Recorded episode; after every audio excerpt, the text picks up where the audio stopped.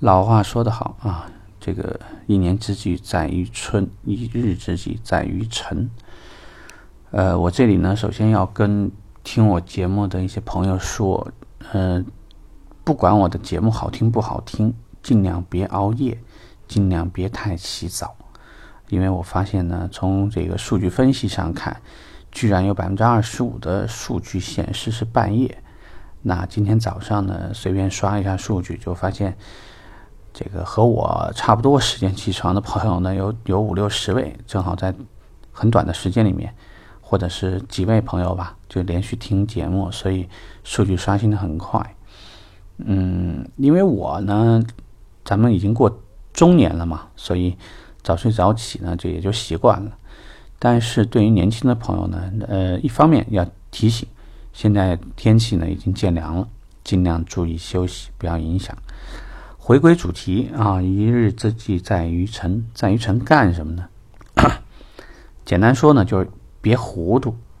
我们很多时候呢，就是糊里糊涂的，这个在床上赖着，然后糊里糊涂的，这个在路上堵着，到了单位发现早餐没吃，这个各种这个乱七八糟的啊。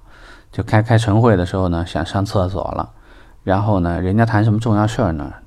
不是不在，就是心不在，所以就又把很多事情给耽误了。所以我这边尤其跟新人讲啊，一天早上是非常重要的时间，因为这个决定了你一天一整天你要做什么的思路。也就是今天如果是整个呢，你战略战术是错的，那必然是毁了一天。所以。这个上厕所啊，这个虽然说的这个话题有点远，这个定时应该是早上呢一起你就该解决问题就解决了，所以不要在上班的时候，因为这里会涉及到几个问题。营业场所有时候呢上厕所也扎堆儿，还有呢，经常这个别人要找你的时候，嗯，都上厕所啊。有一句老话不好听，懒驴上磨屎尿多啊。所以就是给人家印象也不太好，总感觉是一遇上什么重要的事情呢，不是上厕所就不见了。另外一个呢，晨会我原来在很多节目里都聊过，晨会非常重要，因为很多重要的信息，有可能你在厕所的时候就忘了听啊。今天什么董事长会来啊？今天大区经理会来啊？今天的话那个会有一个什么暗访啊？好，这事儿都没听到。出事儿了，你再来解释，你觉得成年人的世界有什么解释的可必要呢？对吧？我们只有承担结果，所以就是说，这个呢是影响到晨会的。另外呢，就是工作目标，如果这一天呢，你脑子上呢稍微梳理一下，我大概手上呢还有几个 HA，今天呢我主要的工作内容是什么？主要是邀哪几批客户，拿打哪几个电话。目标集中的人，往往他的效率很高。我在其他的节目里面说过啊，大家千万不要把自己的所有的销量达成，你放在三十天或者三十一天均分啊，也不要觉得前面误了几天就拉倒，因为我们这个那句俗话啊，再重复一遍，叫前十天不着急，中间十天开始急，最后十天来不及。所以时间呢？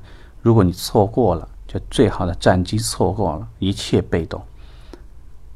因为如果说这个团队当中呢需要去什么停休啊，那任务没完没完成，哪怕有很重要的事情，至少你还得舔着脸去请假什么的，所以不方便。有很多的工作，不要都乱了。所以每天早上是非常重要的。那你要做的事情，除了我们所说的。别迟到，留下好印象。全勤呐，包括这个早上的话呢，该这个开车门、该值班的一些基础工作做好。在之后啊，如果条件允允许，能喝个茶也好，喝杯咖啡也好，定定神，认真想想今天有哪些重要的工作要做。我们说过二八法则，就是说你要把大量的时间做那件非常重要的事情，因为你每天总要像打游戏。